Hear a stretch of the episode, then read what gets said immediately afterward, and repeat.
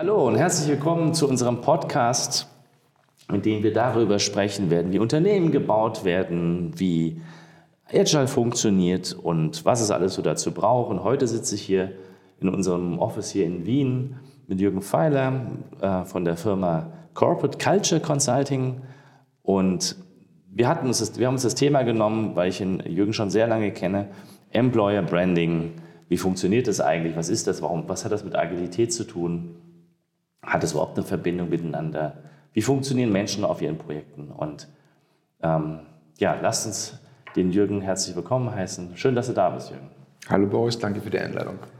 Jürgen, erklär doch mal ein bisschen, wer du bist, was Corporate, äh, Entschuldigung, Corporate Culture Consulting ja. so macht, wie lange du schon am Markt bist. So ein bisschen zu deiner Geschichte. Ja, also von meiner Ausbildung her bin ich Psychologe und habe mich immer schon mit Menschen beschäftigt.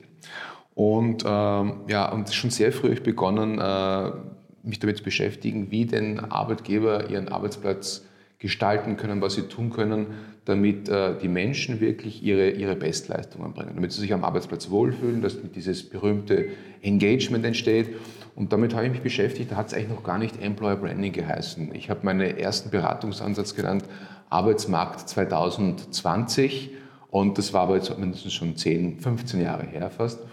Und jetzt hat das Thema an, an Bedeutung gewonnen. Also jetzt äh, redet jeder von, von Employer Branding und versteht leider Gottes sehr oft nur das äh, externe äh, Employer Branding, sprich das Personalmarketing darunter. Und das ist sehr, sehr schade, weil ich habe es immer so gesehen, dass du erst dann hinausgehen kannst und äh, dich verkaufen kannst, wenn du das innen geleistet hast, wenn du das, was du postulierst zu sein, auch wirklich bist. Und das ist eigentlich auch Employer Branding. Äh, nicht eine, eine schöne, eine schöne äh, Präsentation, ein schönes Bildchen, worunter steht, wir sind super und alles ist Halligalli, sondern äh, das, was man ist, nach außen hin zu leben. Employee Experience ist der Herzschlag von Employer Branding, nur das wird leider Gottes sehr selten gemacht. Jetzt hast du ja schon so ein bisschen den, den Vorgriff auf das erzählt, was du zu erzählen. Aber erzähl doch mal, wie, wie bist du dazu gekommen, sich selbstständig zu machen und mhm. ähm, und dieses Risiko eigentlich einzugehen, weil da hast du ja erfolgreich in Unternehmen gearbeitet. Ja, das, das stimmt. Ich habe auch ähm, bei einer Versicherung gearbeitet, wo ich äh, ein Employer Branding Konzept hochgezogen habe, was sehr gut funktioniert hat. Wir haben etliche Preise bekommen, waren einer der besten Arbeitgeber in Österreich. Nur dann äh, ist was passiert, eine, ein Merger. Wir sind fusioniert worden mit dem äh, Mutterkonzern und auf einmal wurden alle Aktivitäten eingestellt, äh, von heute auf morgen. Und äh, ich sehe mich als in meiner Aufgabe im HR, speziell als HR-Leiter, als Gestalter und nicht als Verwalter. Das heißt, wenn das Aufgaben, der Fokus der Aufgabe auf die Verwaltung liegt mit äh, Arbeitsrecht, mit Payroll, das sind Dinge, da gibt es wesentlich bessere Leute als mich, weil mit dem beschäftige ich mich nicht so gerne, da liegen nicht meine Stärken. Habe mich am Markt aber auch umgeschaut, gibt es irgendwo ein Unternehmen, das äh, das ähnlich sieht wie ich? Wo ich sage, da kannst du was bewegen, da kannst du ein Unternehmen in das New Work, äh, in die New Work-Ära führen. Gibt es wenig, gibt es kaum. Oder sie wollen eine eierlegende Wollmilchsau, äh, die alles kann und äh, einen Lohn zahlen, wo ich sage, das, das kann nicht sein. Ja, was liegt da näher, wenn man seine Dinge realisieren will, an die ich glaube, wenn du dich selbstständig machst? Und das habe ich auch gemacht. Aber ist es nicht ein, ein, ein spannendes, ähm, eine spannende Beobachtung, wenn du sagst, dass und das ist, ich sehe das ähnlich, dass HR in vielen Unternehmen, obwohl es ja Human Resources heißt, mhm. eher eine verwaltende Einheit ist und eher so als Kostenfaktor mhm. und gesehen wird, statt sich das, anstatt das Unternehmen sagen, die ja wissensbasierte Organisationen im 21. Jahrhundert sind, was mache ich damit? Wie kriege ich wirklich eine Kultur zustande, die das funktioniert und, und, und HR vielleicht als Partner sehen? Mhm. Also, da gibt es ja schon ewig diese Idee des HR-Business-Partners. Ja, ja. Nur wirklich erlebt, dass das so gelebt wird, habe ich bis jetzt sehr, sehr selten. Das, das sprichst du mir aus dem Herzen. Also, es gibt es ganz, ganz wenig. Oft äh, ist es so, dass man zwar eine HR-Abteilung hat und auch sich mit Themen wie zum Beispiel Employer beschäftigt und sagt man, Müller, machen Sie Employer Branding. Mhm. Aber das heißt einfach ein Konuno-Profil, heißt ein äh, Xing-Profil und man macht Employer Branding. Das funktioniert aber nicht. Das ist genau das, einfach Dinge abarbeiten und äh, das ist nichts Nachhaltiges. Äh, Unternehmen, die äh, sich wirklich ernsthaft mit einem Transformationsprozess beschäftigen, sei es jetzt Employer Branding oder auch New Work, äh, da ist HR direkt dem CEO unterstellt. Da gibt es auch einen ganz klaren Auftrag von der Unternehmensleitung, das zu tun und auch unterstützt in die Richtung. Das ist so das erste Markenzeichen, das Unternehmen nimmt es wirklich ernst. Ist man irgendwo untergeordnet im Finanzbereich oder in der dritten Ebene und macht mal so ein bisschen Employer Branding oder was auch immer, dann ist es das erste Zeichen, äh, das wird nicht ernst genommen. Dort. Ist Employer Branding und New Work synonym? Gehört das zusammen? Oder ist, oder, weil eigentlich könnte ich auch Employer Branding machen, ohne dass ich jetzt New York, New Work mache, oder? Ich kann es einfach, was immer New Work ist, davon ja. abgesehen. Aber, ja, ja. Ähm, also, was muss ich als, als CEO oder als Geschäftsführer von einem mittelständischen Unternehmen denn, denn verstanden haben, um zu, um vielleicht auch zu sagen, ich brauche sowas wie richtiges Employer Branding? Ähm, sag, die beiden Begriffe sind unterschiedlich und gehören doch zusammen. Ähm, wenn ich mich mit Employer Branding mal beschäftige, bedeutet das, ich beschäftige mich mal mit, der, mit den echten Werten, mit der echten Kultur, äh, die dahinter liegt.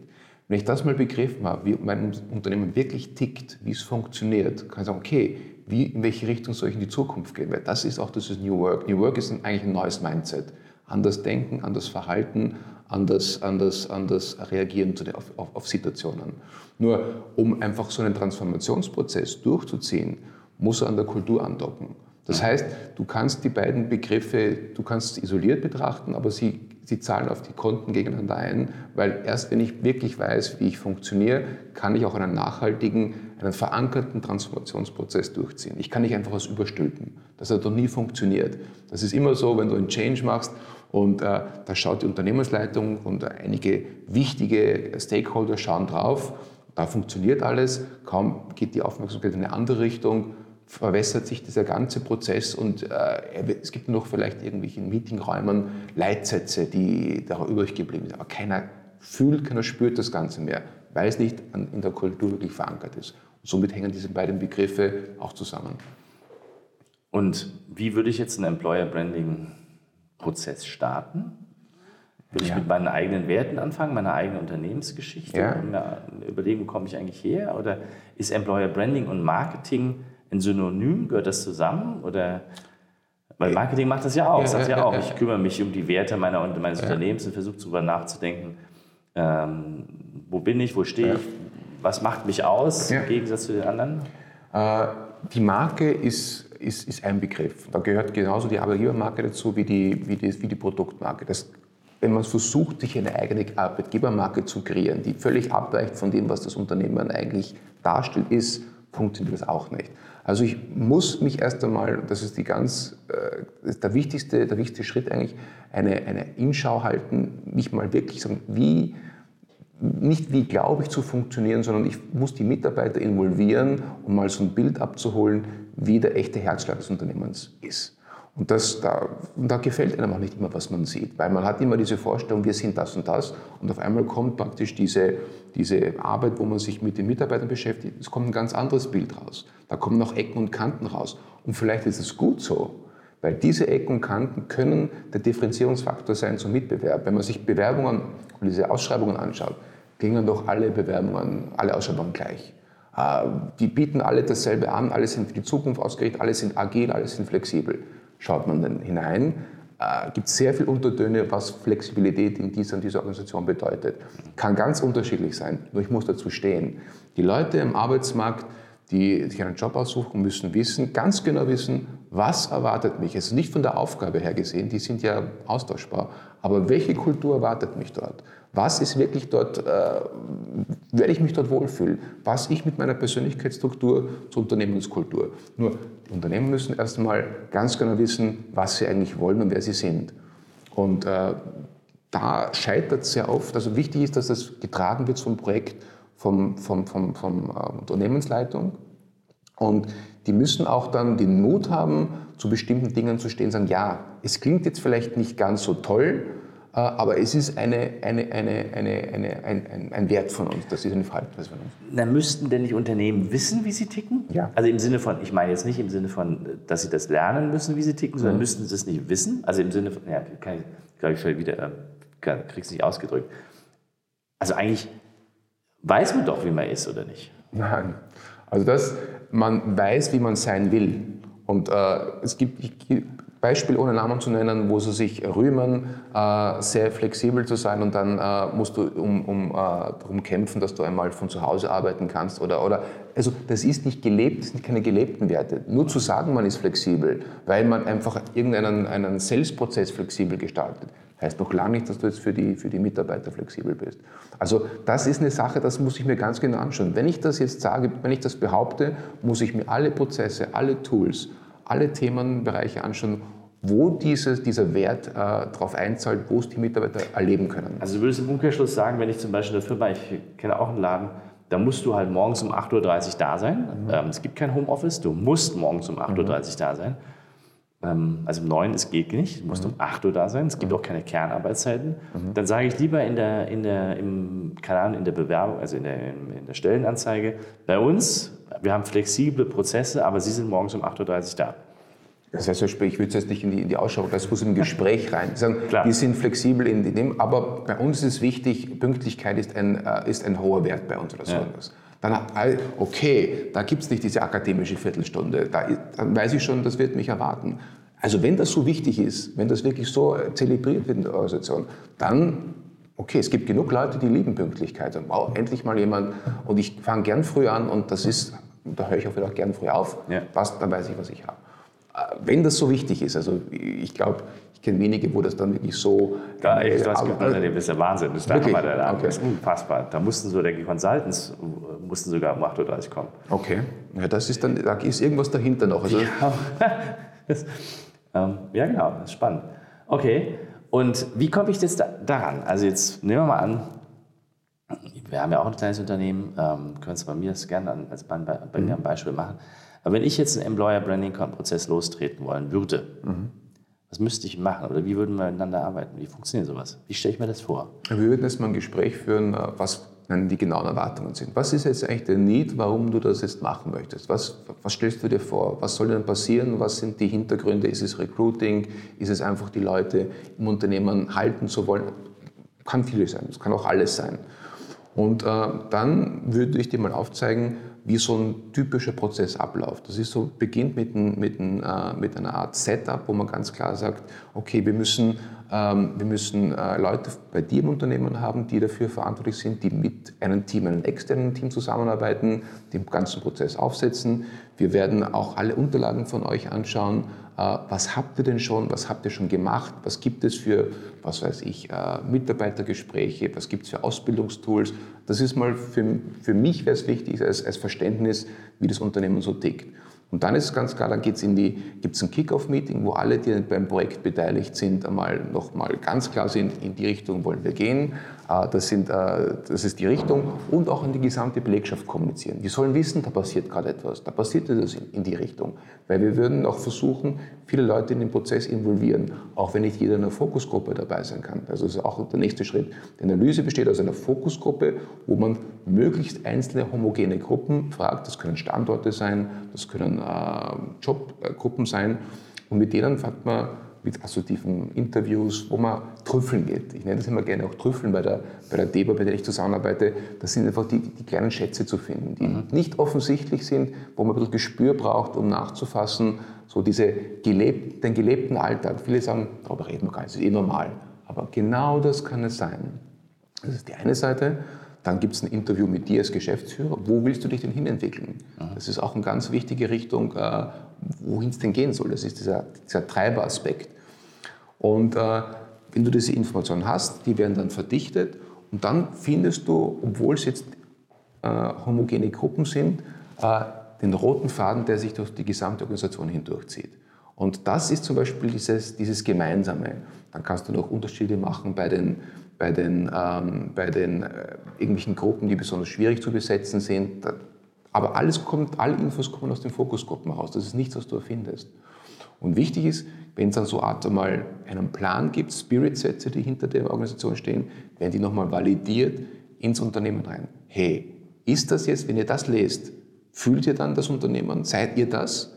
Da kannst du nochmal Feintuning geben. Aber im Endeffekt stehen alle hinter diesen Sätzen, hinter diesen diesen, äh, diesen Short Stories schon fast, und ja, das sind wir.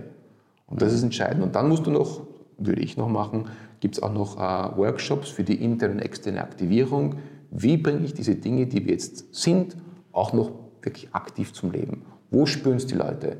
Und äh, wo kann man es erleben? Wo ist es nicht nur jetzt auf einem Zettel oder auf einem im Internet niedergeschrieben, sondern wo sind wirklich die Stellen? Da müssen wir rein. Führung, Ausbildung, äh, äh Besorgung, äh, Meetingkultur, egal. Das wird man den Co-Creation-Prozess, findet man dann heraus, wo man es überall implementieren muss.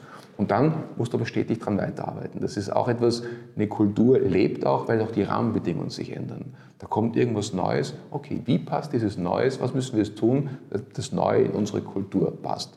Wie müssen wir es kommunizieren? Wie müssen wir die Prozesse anpassen? Also dieser Prozess lebt im Endeffekt. Das heißt, eigentlich bräuchtest du sowas ähnliches wie ein, wie ein Employer Branding Beauftragten innerhalb der eigenen Unter Unternehmens, der das dann ständig am Laufen hält? Oder ist das der Job der Führungskraft? Wie macht man das? Ah, also in, in, in kleineren Unternehmen, sage ich, ist es immer gut, wenn äh, zumindest Geschäftsführung und noch irgendjemand etwas strategisches Denken und Operative da zwei zusammen, heißt nicht, dass der Operative nicht auch strategisch mitdenken kann, aber einer, der sich da nochmal kümmert, der einfach drauf schaut, wie es läuft. In größeren Unternehmen äh, mache ich gerne eine Taskforce, wo ich sage, das sind Teilnehmer aus Unternehmenskommunikation, aus Marketing, aus HR, interne Kommunikation, die bilden eine, eine EB-Taskforce, die sich ständig um das Thema kümmert, weil es soll jetzt nicht von Marketing eine andere Information ausgehen mit einem anderen Gehalt als von, von HR. Das ist eine Art Gremium, was tagt, wie man sich vorstellen, wie in einer Zeitung, wo es eine Redaktionssitzung gibt und da werden die Maßnahmen für die nächste Woche besprochen, was liegt an und es muss ein einstimmiges Bild sein. In Kleinunternehmen ist es eine Person, die sich darum kümmern kann.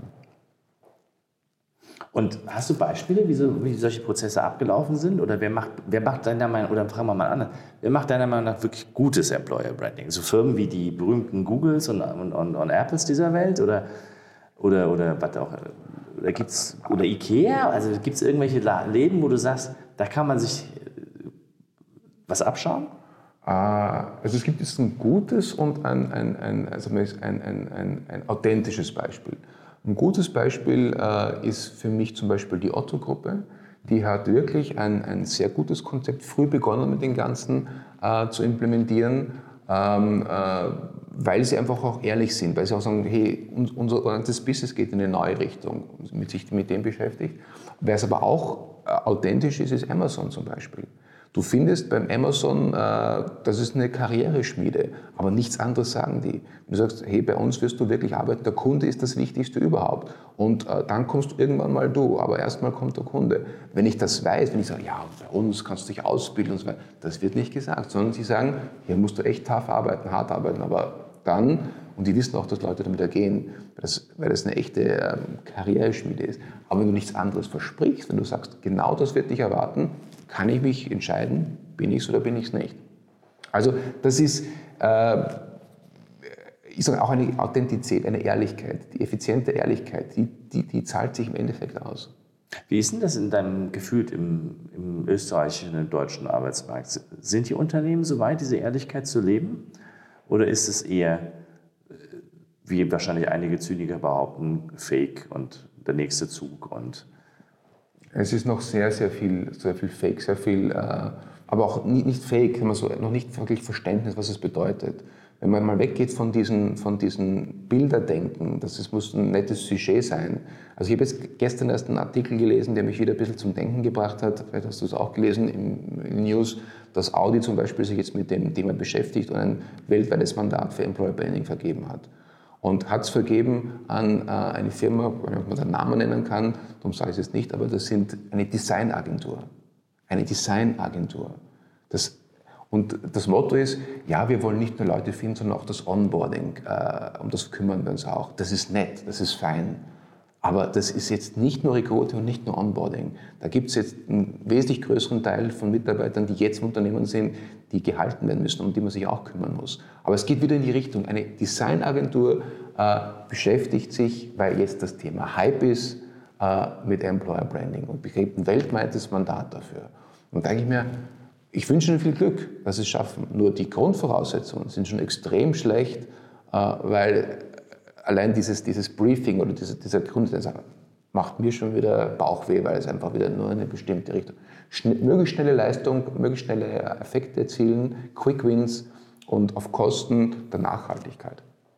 Was ist denn für dich nachhaltiges Employer Branding oder, oder, oder nachhaltige, ähm, nachhaltiges Arbeiten mit den eigenen Mitarbeitern? Weil was macht denn deiner Meinung nach die Transformation aus oder woran merkt man denn, dass sich was verändert hat? Weil jetzt sind wir im 21. Jahrhundert, wir haben jetzt die, die 2020er Jahre eigentlich Aufbruchstimmung, mhm. ne, weil jetzt vor 100 Jahren, äh, also eigentlich ist alles neu.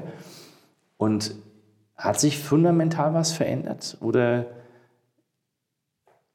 glauben wir das alle nur und es ist ein Hype ähm, im Arbeiten und im also ich glaube schon an die Nachhaltigkeit und das nachhaltig beginnt bei mir. Also es kann ein Prozess nur speziell im Employer Branding nachhaltig sein, wenn ich äh, mich mit mir selbst zuerst beschäftigt habe. Äh, sobald ich irgendetwas aufsetze, sobald ich jetzt mit dem Externen beginne und mal zu verkaufen beginne, was ich gar nicht bin, braucht man nicht von nachhaltig reden. Das heißt, ich muss erstmal investieren und sagen, ich muss mich auch mit unangenehmen Dingen vielleicht beschäftigen mal. Ich muss auch akzeptieren, dass vielleicht nicht alles Gold ist, was glänzt.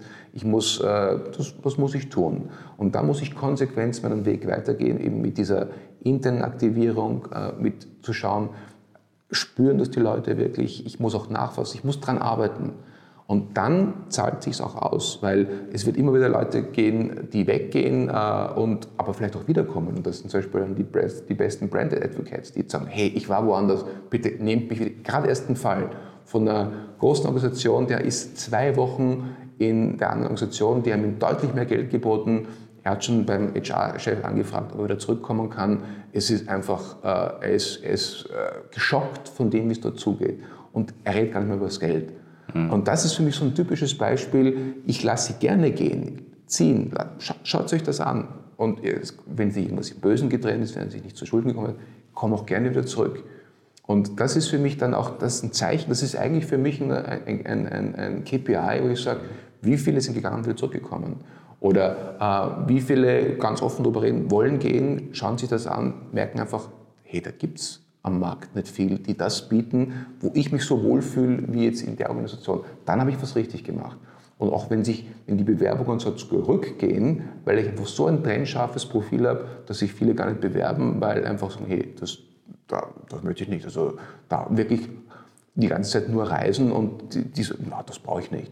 Klar, cool, möchte schon Consultant sein oder das und das machen, aber das möchte ich doch nicht. Umso, umso schärfer ich das formuliere, umso konkreter, umso mehr kann ich das auch, äh, auch äh, Bewerbungen abklären, Klar. die nicht so gut sind. Aber gibt es Trends im, im, in der Arbeitswelt, wo du sagst, wo, wo ähm, du hast vorhin zum Beispiel gerade diesen großen Automobilkonzern ähm, erwähnt, der braucht ja anscheinend Leute, mhm. sonst würde das ja nicht machen. Mhm. Ja. Und wir haben einen immer dichteren Arbeitsmarkt. In Deutschland haben wir Vollbeschäftigung. Mhm. Ähm, also es geht Europa im Großen und Ganzen ja jetzt nicht so schlecht und der mhm. Arbeitsmarkt ist dicht und mhm. ähm, also im Sinne von, dass ich als, als, als Arbeitgeber ähm, Leute brauche, damit mhm. man wachsen kann und viele Firmen sind dadurch begrenzt, dass sie nicht mehr, nicht mehr keine Leute mehr finden, also sie mhm. schaffen das Wachstum gar nicht.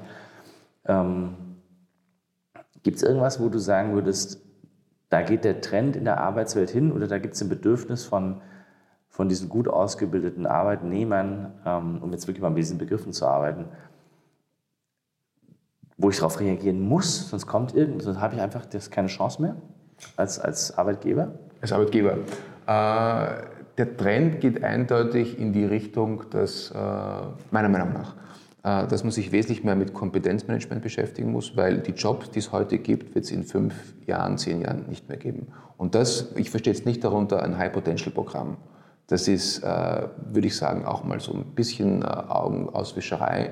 Wenn ich mich wirklich ernsthaft mit den Kompetenzen meiner Mitarbeiter beschäftige, kann ich auch während der Zeit, ändern sich die Anforderungen, spontan entscheiden, Team neu zusammensetzen, weil ich weiß, der und der hat die Kompetenzen im, im, im, im mittelfristigen. Im langfristigen, äh, ich weiß nicht, welche Kompetenzen zu, zukünftig wichtig sein werden oder welche Aufgaben, welche Jobs es geben wird. Aber alle Jobs sind mit bestimmten Fähigkeiten, Skills zu erfüllen. Und äh, ich kann mir nicht alles mehr vom Markt holen. Äh, da werden alle dann auf den Markt greifen und versuchen, diese Kompetenzen dann einzukaufen. Wesentlich besser ist es, sich mal äh, zu wissen, wie ist die, die komplette Kompetenzlandschaft in meiner Organisation, wen kann ich wohin entwickeln, wer hat auch Bock drauf, das zu machen. Und nicht einfach sagen, hey, da ist was und du musst es jetzt machen, weil dort sehe ich dich auch in mehr mit den Leuten individuell zu reden, dieses, dieses sich individuell mit den Mitarbeitern beschäftigen. Das ist auch der Leadership eine ganz neue Bedeutung für mich kommt. Weg von den operativen Scheiß. Äh, wenn, wenn, wenn 80 Prozent der Tätigkeiten operative Tätigkeiten sind und 20 Prozent Leadership, dann mache ich was falsch. Ich muss schauen, ich muss meine Leute eigentlich besser machen, als ich selber bin. Ich muss äh, sie fördern in Richtungen, die ich als Visionär, die Unternehmer oder ich als Führungskraft sehe, in die wir entwickeln. Das heißt, ich habe viel, viel Arbeit mit den Menschen, sie dorthin zu bringen. Das ist für mich eines so ein, das Herzstück äh, Leadership kombiniert individuelle Leadership, dass man wirklich eingeht auf die Menschen und äh, sich auch intensiv dahingehend mit den Kompetenzen beschäftigt. Ist das etwas, was die ähm, Mitarbeiter gerne hätten? Also ist es so, dass diese, diese Art von Leadership gewünscht und gewünscht wird von, von Menschen? Also wollen die das? Auch nicht alle, das ist individuell. Darum sage ich individuell. Es gibt welche, die wollen einfach Dinge abarbeiten. Auch das, die werde ich auch immer brauchen. Aber es gibt welche, die äh, haben tolle Skills und die werden einfach nicht genutzt, weil das ist deine Job Description.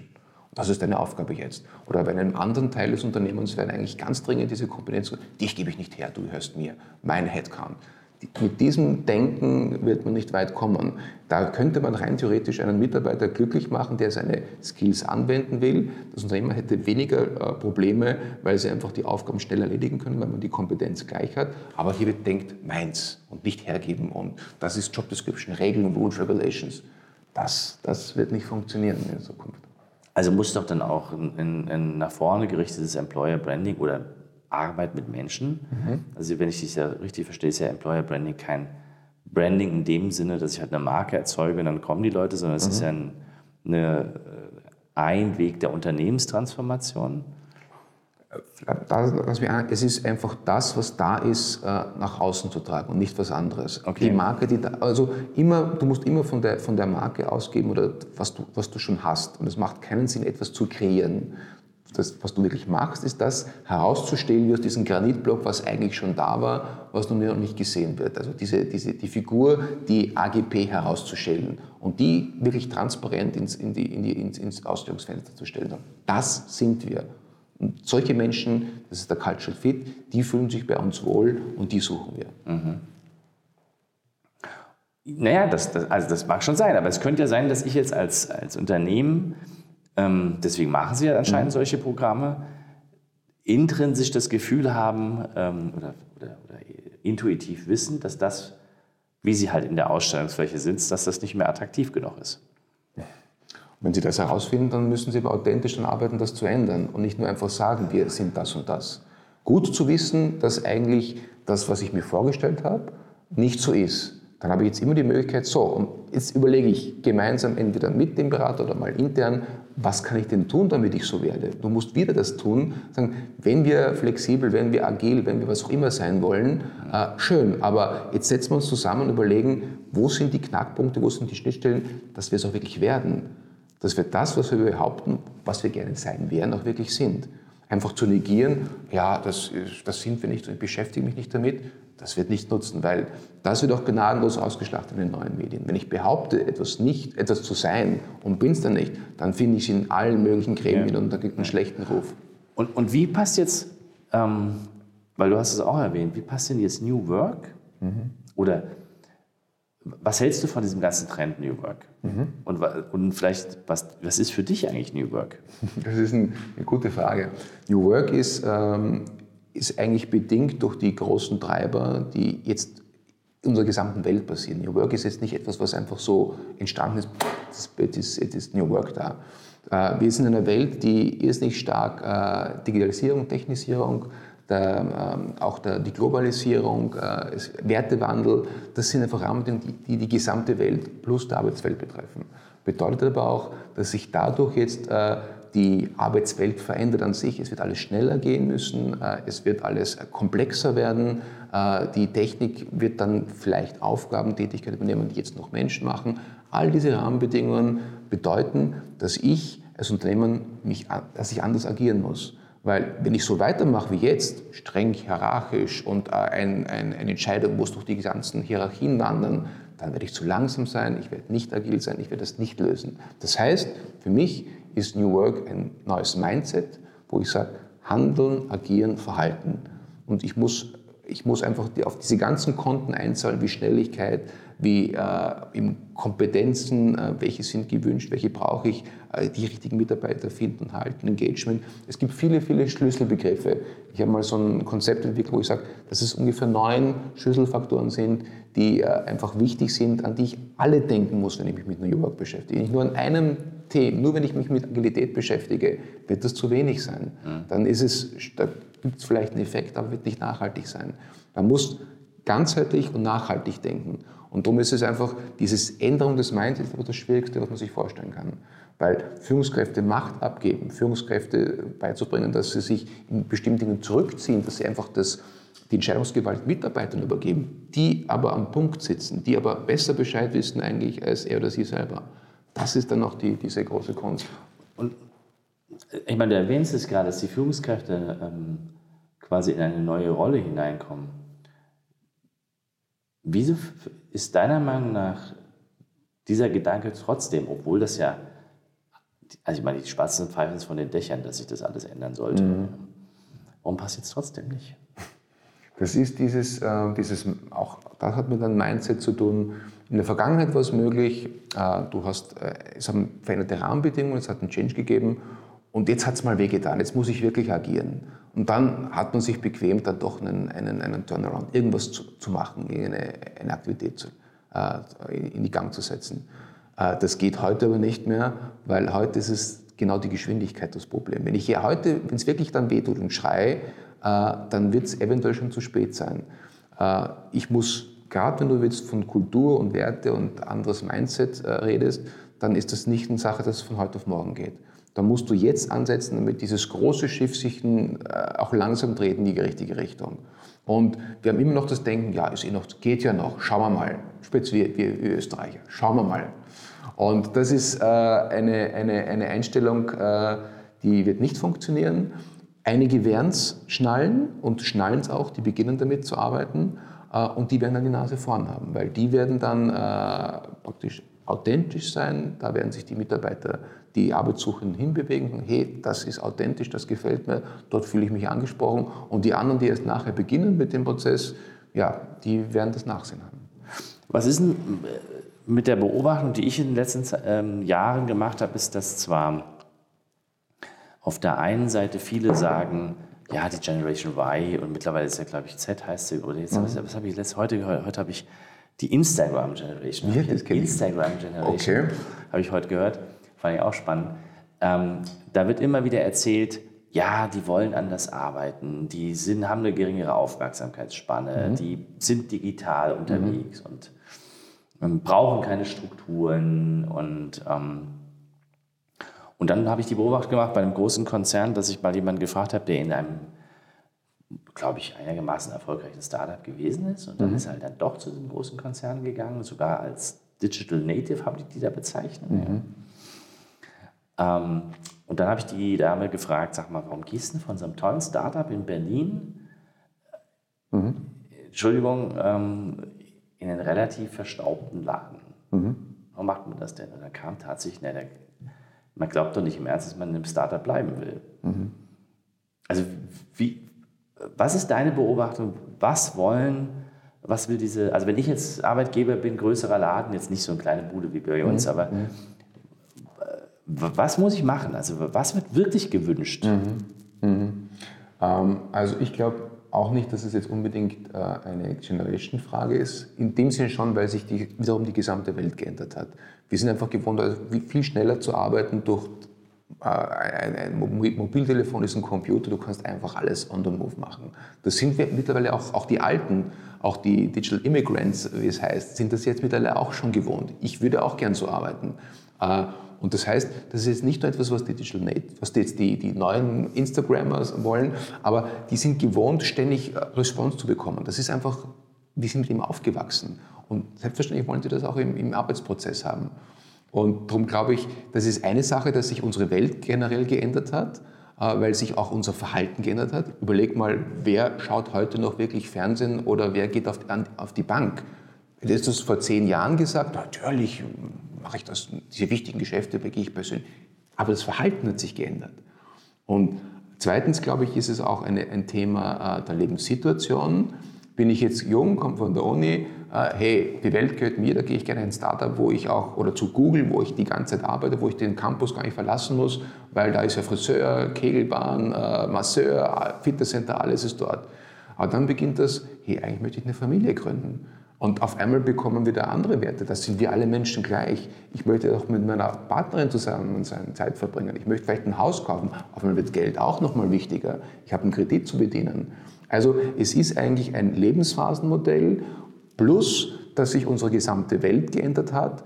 Und umso wichtiger wird es aber auch noch zu sein, dass ich diese, diese Einschau halte als Unternehmen und auch ganz klar sage, äh, was ich äh, anbieten kann und wer bei mir glücklich sein wird, weil es gibt, es sind auch nicht alle, alle, alle äh, Instagrammer gleich.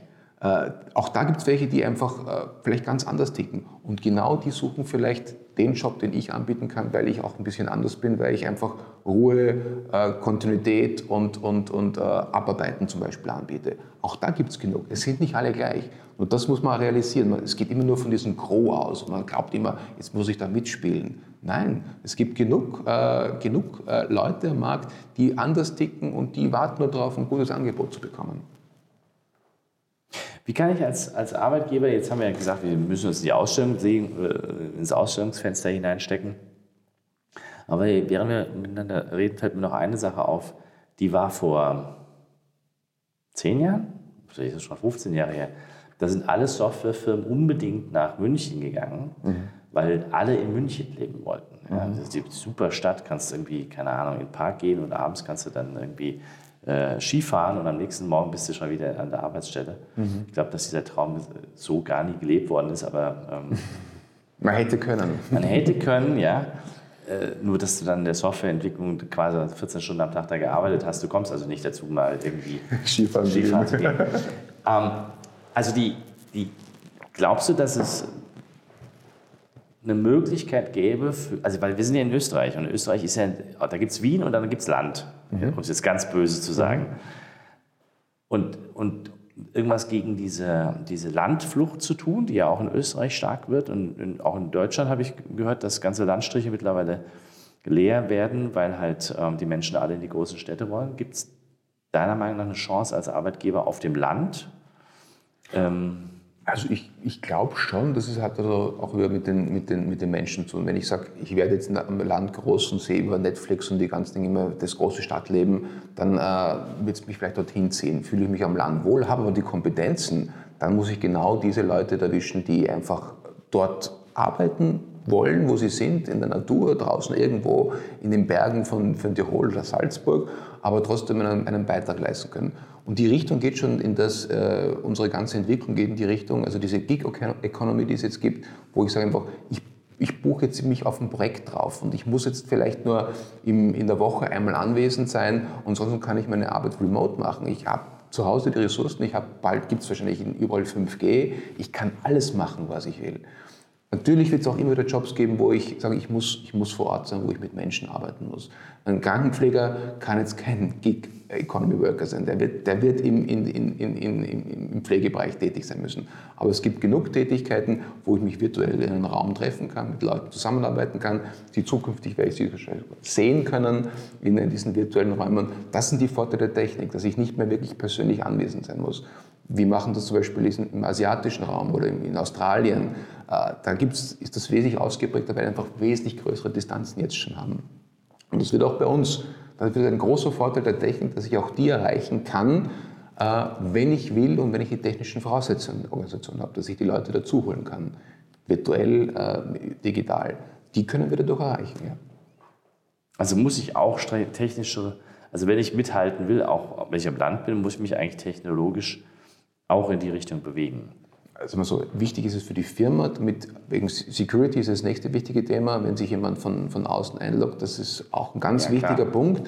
Äh, aber rein theoretisch, du, was brauchst du als, als, als wenn ich brauche einen Computer, vielleicht ich brauche nicht mal einen Scanner, ich habe ein super Scan-Programm auf, auf meinem Mobile drauf, wo das gleich direkt äh, in meine Cloud geht und ich kann es gleich verschicken. Also du brauchst eigentlich nicht mehr so viel. Rein theoretisch geht es so, wenn du Entwickler bist, du könntest sogar einen, einen 3D-Drucker haben, wo du am Land etwas dir äh, mal äh, entwickelst. Es geht ja alles. Das ist jetzt ein extremes Beispiel. Aber für einen normalen äh, Projektmitarbeiter, der seine Task hat, du brauchst einen Computer, vielleicht einen großen Bildschirm, vielleicht noch einen Drucker, einen normalen Drucker, wenn du was printen willst, ist aber auch nicht mehr notwendig. Du hast ja alles, du brauchst nicht viel. Ähm, gibt es deiner Meinung nach die, also machen die großen Unternehmen, also weil, weil du gerade gesagt hast, auch wieder von überall arbeiten, ohne jetzt äh, Werbung für Microsoft machen zu müssen, aber die haben ja in den, schon vor fünf, sechs Jahren, ach länger, hier auch in Wien gezeigt, wie Büroräume völlig anders funktionieren mhm. können. Ähm, glaubst du, dass diese, diese New Work Economy tatsächlich von den Tech-Giganten getrieben worden ist, die uns gezeigt haben, dass man anders arbeiten kann? Also ich weiß nicht, von wem es getrieben worden ist. Äh, ich sehe bei dem Ganzen Vor- und Nachteile. Äh, und es kommt ganz stark an, wie du diese neue Arbeitsumgebung, wie du sie, wie du, wie sie implementierst, wie du die Leute jetzt abholst, damit sie dort, äh, dass es ihr neuer Arbeitsplatz ist. Wenn ich es schlecht mache, dann geht es in eine falsche Richtung und äh, ich habe auch nicht wirklich auf die Bedürfnisse der Mitarbeiter gehört. Da werden irgendwelche coolen Konzepte, die eben bei Amazon, Google und Co. sind, eins zu eins hier in Österreich umgesetzt und das will eigentlich hier gar keiner. Also mhm. wirklich mehr darauf zu hören, was wollen denn die Mitarbeiter?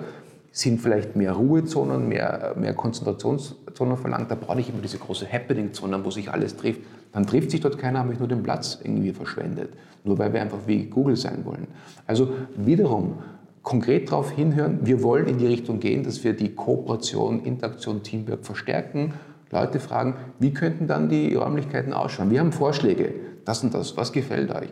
und ein, in diesen Zusammen, Zusammenarbeit, zusammen dieses, diese Sache entwickeln, glaube ich, hast du auch schon eine wesentlich höhere Akzeptanz von den Ganzen und du bist aber näher an dem, was die Mitarbeiter wollen und dann ist es auch mehr ihr Ding und äh, du wirst nie alle glücklich machen, muss man sich auch gleich mal, mhm. äh, du musst aber das Gros glücklich machen und die Unternehmensleiter muss sagen, in die Richtung gehen wir jetzt. Das muss ein ganz klarer, die Frage ist, wie wir es machen. Da frage ich jetzt euch gerne, euch Mitarbeiter. Das macht ein ganz, anderen, ganz, andere, äh, ganz anderes Bild, als wenn da irgendwie ein paar Leute, Designer und die Unternehmensführung äh, das Office der Zukunft erfinden und sagen, so, das ist es jetzt. Also plädierst du ganz stark für Co-Creation? Absolut. Also mit den Menschen zusammen ja. und nicht für sie. Es ist immer Inklusion, es ist immer, äh, es ist immer die, die Mitarbeit, ähm, weil dadurch schafft man Akzeptanz und beteiligt sein. Dann ist es auch meins. Alles, was mir aufgesetzt wird, da gibt es automatisch bei vielen Persönlichkeitstypen sofort Reaktanz. Nee, nee, mich hat keiner gefragt, will ich nicht, taugt mir nicht. Frage ich sie, hole ich sie rein, ja, okay, bin zwar nicht glücklich damit, aber die meisten wollen es, dann machen wir es. Ganz anderes, auch wenn ich jetzt nicht der Top-Fan davon bin, aber es ist ein ganz anderer Zugang zu dem Thema dann. Also für mich ist das auch eine ganz wichtige Verhaltensweise, auch eine, Änderung des Mindsets. Die Führungskraft, nur weil sie oben ist, weiß nicht immer alles besser und äh, entwickelt oder, oder transformiert eigentlich an den Menschen vorbei, nur weil sie glaubt, dass es gut ist. Ja. Das muss nicht sein. In dem Sinne hast du ja, glaube ich, auch einen Workshop mit uns geplant und, und äh, für, also nicht mit uns, sondern ähm, für unsere äh, Kunden und uns, ähm, der in ein paar Wochen stattfinden wird. Mhm. Was wird da genau passieren? Wie, wie rennt der ab und worum geht es? Wie heißt der überhaupt? Ähm, das sind Process Communication Model und ist für mich ähm, eigentlich die Basis, das Fundament für viele Dinge, die wir jetzt besprochen haben. Äh, warum? Ich glaube, ich habe jetzt auch gerade einen Blog äh, veröffentlicht, wo ich zeige, wie sehr es von Kommunikation abhängt, dass viele verschiedene Dinge funktionieren. Sei es jetzt Leadership, sei es Agilität, sei es jetzt Change, sei es Transformation. Es geht darum, die Leute richtig abzuholen äh, und äh, auch von diesen Ideen zu begeistern. Nur das muss ich individuell machen. Wenn ich glaube, nur mit meiner Brille, mit meiner Wahrnehmung, dass es die einzige Wahrheit ist und ich, die müssen sich nach mir richten, weil ich bin Führungskraft oder ich bin der Know-how-Träger, ich weiß, wo es lang geht, mhm. heißt noch lange nicht, dass ich sie abgeholt habe. Und erst, wenn ich sie richtig abgeholt habe, kann ich alle Dinge machen. Ich kann dann besser Feedback geben, ich kann sie von den Spirit weitergeben, ich kann aber auch besser kritisieren, ich kann auch besser steuern.